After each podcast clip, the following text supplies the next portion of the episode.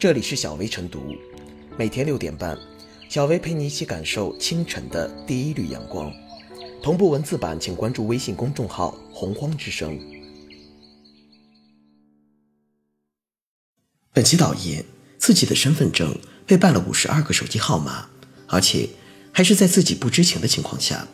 近日，市民吴先生就遭遇了这样的事情。好在跟运营商交涉后，五十二个号码已经在走解绑流程，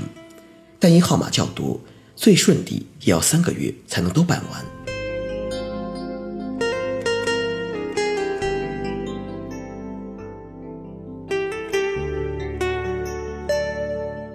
对冒名注册五十二个手机号该如何处置？早在二零一三年，工信部《电话用户真实身份信息登记规定》就明确规定。电信业务经营者为用户办理入网手续时，应当要求用户出示有效证件，提供真实身份信息。冒用他人证件的电信业务经营者不得为其办理入网手续。二零一六年，工信部还进一步出台了被舆论称之为史上最严的手机实名制的关于进一步防范和打击通讯信息诈骗工作的实施意见，明确要求。在二零一六年底前，实名率达到百分之一百。对同一用户在同一家基础电信企业或同一移动转售企业办理有效使用的电话卡达到五张的，该企业不得为其开卡办新的电话卡。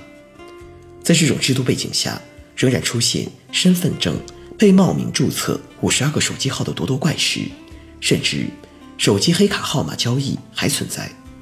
显然表明。国家三令五申的手机实名制，在一些运营商那里，实际上并没有得到不折不扣的严格落实。如据武先生告诉记者，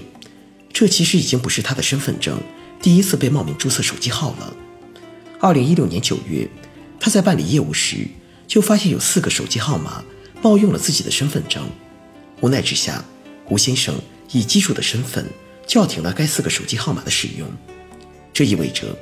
目前吴先生名下被冒名注册的五十二个手机号，其实都是二零一六年九月以后新出现的。这也就是说，上述冒名注册五十二个手机号现象的出现，并不是什么以前实名制认证不是很严格所致，而恰恰是史上最严的手机实名制没有被认真落实，甚至是顶风而上的结果。因此，面对冒名注册五十二个手机号，不仅仅是简单的走解绑程序了事，还必须进一步全面彻查这一现象之所以出现的背后原因，并在此基础上严肃追究相关的法律责任。这其中，除了要彻查身份证信息泄露以及被冒用盗用的责任，另一个同样至关重要的，还必须彻底并依法严肃追究运营商没有严格落实手机实名制的责任，如依据。电话用户真实身份信息登记规定，电信经营者违反实名制规定，由电信管理机构责令限期改正，予以警告，可以并处一万元以上三万元以下罚款。电信管理机构工作人员在对电话用户真实身份信息登记工作实施监督管理的过程中，玩忽职守、滥用职权、徇私舞弊等，依法予以处理；构成犯罪的，依法追究刑事责任，应该意识到，手机实名制之所以没有得到充分落实，以至于冒用注册手机号现象屡禁不绝。那些盗用冒用者固然是罪魁祸首，但同时，相关电信运营部门的把关不严，没有严格认真执行相关的实名制规定，也是其中不可或缺的重要帮凶。因此，要想真正落实手机实名制，根本有效避免冒用身份证注册手机号现象的滋生，对于罪魁祸首和帮凶的彻查和追责，势必一个都不能少。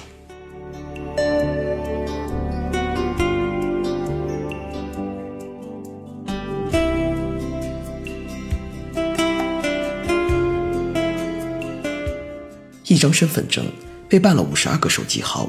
运营商该担责。这些年。因为个人身份证被他人冒用，办理了电话卡，最终上了征信黑名单的案例时有被曝光。此次案例的当事人个人身份证居然被办了五十二个手机号码，其给个人造成的权益风险，想想都让人害怕。目前，运营商已答应为被冒用的五十二个号码解绑，但在当前实名制时代，类似的现象恐怕还需要有一个系统性的清理，而不能止于个案的解决。按照运营商方面的回应，实施实名制认证以来，一张身份证在一个运营商那里最多只能持有五张电话卡，但以前实名制认证不是很严格，这为身份证的冒用提供了可能。也就是说，一个人的身份证被办理了五十二张电话卡，或许显得极端，但类似的被冒用现象在电信领域并非个案。目前，到底还有多少号码存在被冒用的现象，或者说，有多少身份证号码对应的电话号码数量超出了合理范畴？运营商方面应该是不难排查的。与其让消费者自己来维权，运营商方面。理当主动给出解决方案，这也是落实电话号码实名制的应有之义。更应看到，消费者的个人身份证被冒用办理电话卡，一方面说明运营商违反了实名登记的规定，由此造成了对个人权益的侵犯，理当要由运营商方面买单；另一方面，倘若被冒用的现象不及时加以清理，那么依据欠费等情形而实施的征信惩罚。其正当性就存在疑问。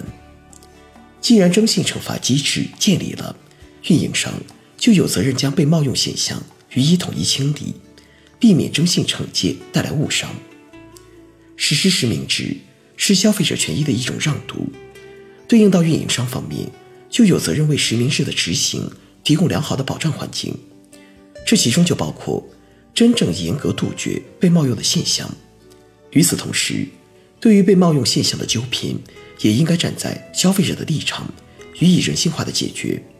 如一些地方的运营商就要求被冒用的用户先证明我不是我，这已然构成一种责任的推脱。又如这起事件中，被冒用的电话号码需要三个月才能解绑，时间是否也过长了？个人身份信息的泄露有着诸多复杂的成因，有的是意外丢失泄露，有的是。被恶意泄露贩卖，这些都要求个人注重自身信息的保护，但是相关部门也有必要加大对信息贩卖产业链的打击力度。但是，任何被泄露的信息被冒用，都需要经过不同的经办主体。如果这些主体能够履行好实名制或者是其他方面的注册规定，冒用的可能性就要低得多，也能够从源头。减少个人信息贩卖的动力，比如办理电话卡，如果运营商真正履行了实名制的要求，事先查证了身份证对应的电话号码数量，还能够出现一张身份证办理了五十二张电话卡的现象吗？所以，完善个人信息保护体系，不同行业的经营主体提升业务办理的规范性，同样是不可绕过的一环。当然，我们也应该看到。一些被冒用现象之所以屡屡得逞，或者说经营主体无动力去严格查证注册信息的真伪，也在于相关的失责成本过于低廉乃至零成本。像此次一张身份证被办理了五十二张电话卡的事件，除了按要求解绑，运营商是否也应该承担相应的过错成本？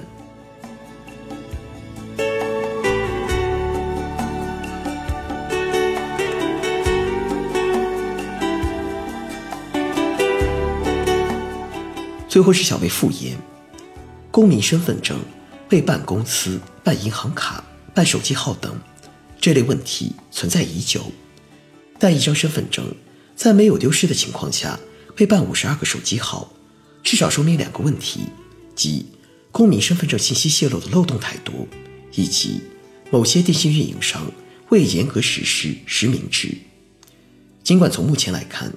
运营商已让实名制步入正轨。不可能再出现这些乱象，但这并不意味着他们不需要对曾经的不按规定办理和失职负责。其实，从法律角度来说，身份证被冒用注册手机号码，运营商违反了实名登记的规定，应该承担给用户造成的损失。由此可见，运营商对实际持证人造成的损失理应为此买单，